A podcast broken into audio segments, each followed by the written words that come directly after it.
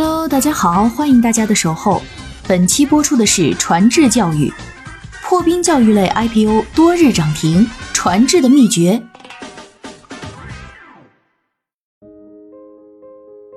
近日，国内 IT 教育培训行业头部企业传智教育 A 股上市，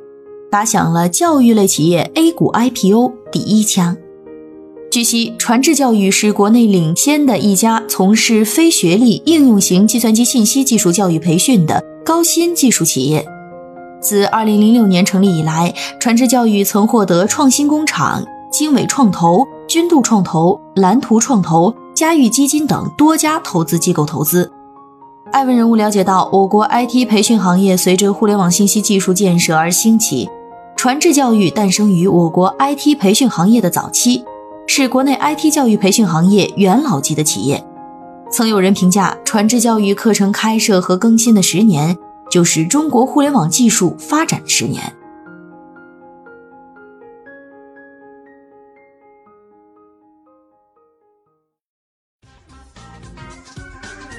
欢迎继续聆听《守候爱问人物全球传播》，正在播出的是传智教育 IPO 破冰者。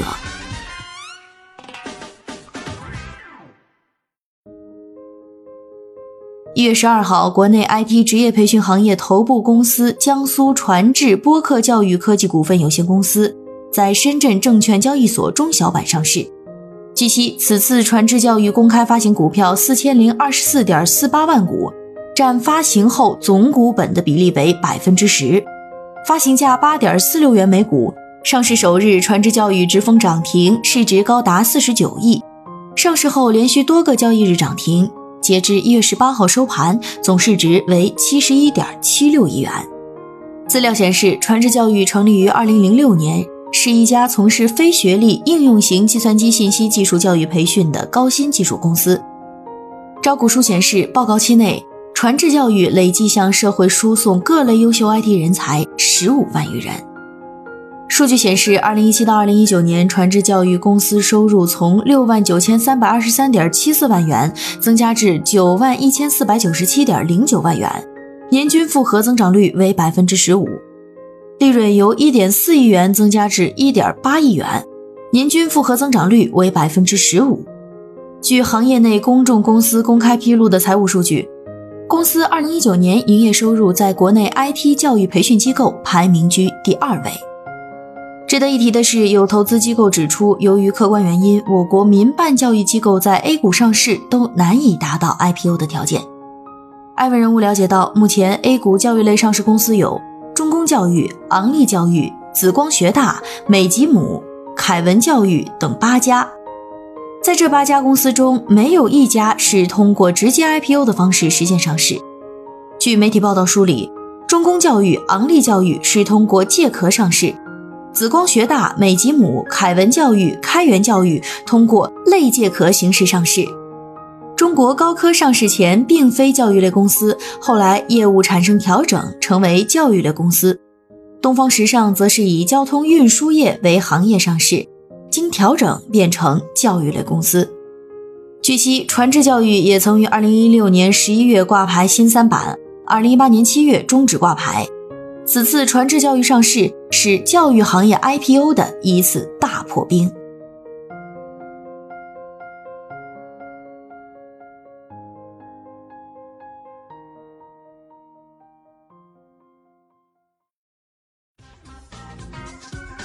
欢迎继续聆听《守候爱问人物全球传播》，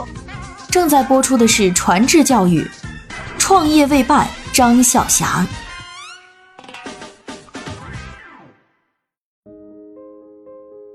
传智教育的前身传智播客诞生中国 IT 教培行业野蛮生长的时期。黎活明是当前传智教育 CEO，但实际上他并非传智播客最初的创办人。资料显示，2006年从游艺天下旅行社离职后，黎活明一直在专心写书。2007年，黎活明在 CSDN 网站上看到的一则征集书稿的信息，于是把自己编写的。EJB 三点零实例教程发了过去。不久，李火明接到一个电话，对方邀请他去讲课。电话里的人叫张孝祥，传智播客最初的创办人。资料显示，张孝祥大学就读于北京理工大学机械系，因对计算机抱有浓烈兴趣，大学期间他自学计算机软件相关知识，成了一名编程高手。一九九五年毕业后，他曾在一家 IT 培训机构做兼职讲师，因擅长将复杂问题简单化，张孝祥颇受学生喜爱，很快成了行业里小有名气的培训师。二零零三年开始，张孝祥离职回家，开始着手编写 IT 就业培训教程，希望将自己多年的培训和开发经验整理成书籍和视频资料保存下来，并传播出去。埋头写了三年，张孝祥没钱了，拉了几个朋友开启了培训班。张孝祥本想挣点钱后回去继续写书，没想到培训班越办越大，就这样一直办了下来。这个培训班就是传智播客、传智教育的前身。李霍明回忆，为了游说他去讲课，张孝祥在电话里跟他磨了一个小时，终于说动李霍明去传智播客兼职讲课。二零零八年，张孝祥邀请李霍明加入公司，三顾茅庐的诚意下，次年李霍明再次被打动，以合伙人身份加入川智播客。张孝祥主要负责技术和教学，李霍明负责公司整体运营。为千万人少走弯路而着书，是张孝祥的格言。川智播客诞生本是为了支持其 IT 普及教育写作，虽是无心插柳，但柳已成荫。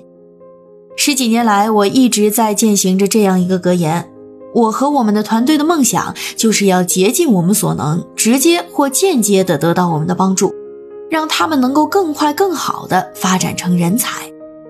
李霍明回忆，那几年张孝祥经常说，感觉到自己身体越来越差，希望尽快能把自己专业所学、所见、所闻编写成书和录制视频留下来，然后钓鱼去。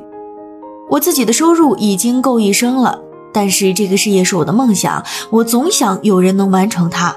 我能看到这个事业成功就满足了。考虑到大学生群体经济能力并不宽裕，张孝祥曾于2010年提出。免费培训，工作后还款的招生模式。二零一一年，传智播客推出的黑马程序员训练营，后来也形成不错的口碑，为后来的继任者打下了基础。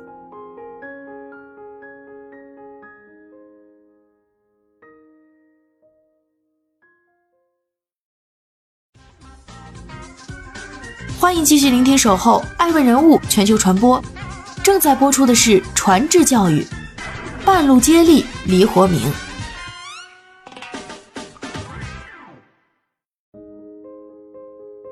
二零一一年十二月三十一号，张孝祥心脏病突发，不幸离世。李活明接过大棒，带着传智播客继续经营。李活明回忆，那年公司失去了一根很重要的支柱，他一度压力很大，因为这个创始人的知名度很高，很多学生冲他来的。竞争对手黑我们，说创始人走了，我们教学不行了。不过，因为培训班高质量的课程教学，传智播客的市场口碑一直很好，老学员依然大量给公司推荐学生，传智播客当年的业务反而增长了一倍。接过传智播客后，李活明继承了张孝祥用心服务和成就学生的经营理念，主要靠学生之间的口碑传播获客。而现在的传智教育，大部分客户也都来自于老用户的口碑推荐。同时，他也在此基础上做了创新，如搭建传智播客的全方位网络营销体系，通过行业论坛、外部新兴媒体平台、微博及微信矩阵号、视频营销、口碑营销等营销方式，持续引入潜在用户，自建营销平台、流量平台、社群运营，精细化分类潜在用户等。随着我国信息产业建设进程进一步加速，IT 行业飞速发展，IT 人才需求也加速上升。工信部统计数据显示，二零一二到二零一九年，我国 IT 行业整体收入和利润高速增长。七年间，IT 行业整体收入由两万四千七百九十七亿元增长至七万一千七百六十八亿元。另一边，IT 行业从业人员数量也快速增加。二零一二年到二零一九年，我国 IT 行业从业人数由四百一十八万上涨到六百七十三万，年均复合增长率为百分之七点零四。随着行业内企业整合及内部管理完善，企业效率进一步提升，公司对从业人员的素质要求进一步提高，对 IT 人才的需求发生了从单纯的数量需求到对高素质、高技术、高创新性人才需求的转变。李火明表示，多年来他经常收到很多大学生的来信和留言，称对就业及未来充满了迷茫，希望在大学里学到更多实用技能，但大学给不了他们。面对这些来信，我感到了深深的无力感，除了在学习上给予他们指导和帮助，其他什么也做不了。李火明认为，培训行业的红火的背后是高等教育的缺失，他希望能从源头上解决这个问题。二零一七年，传智播客成立了高等教育培训机构传智专修学院，并提供 IT 技能的教学服务，并与公办大学合作办学，推出技能加学历的业务模式，以就业为导向，培养应用型 IT 专业技术人才。此外，还与国内多个头部 IT 企业进行深度合作，提供课程内容开发、定向人才培养等服务。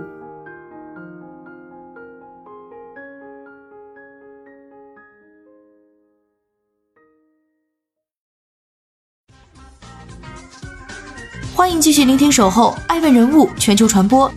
正在播出的是传智教育，格局未定待洗牌。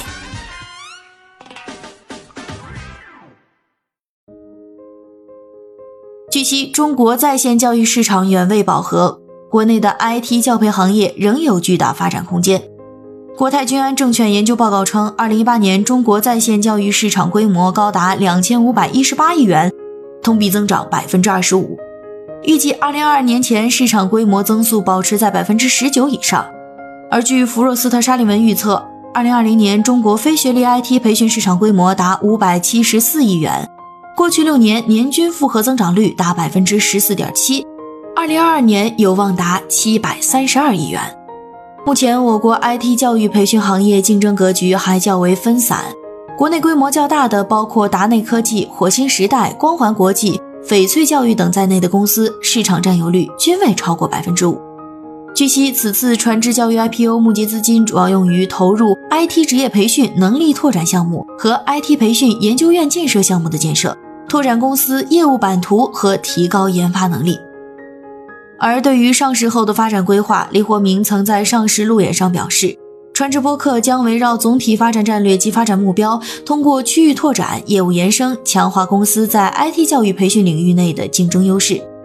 加大资金投入，扩大教学中心规模，扩大线下教育在全国的辐射范围和影响力，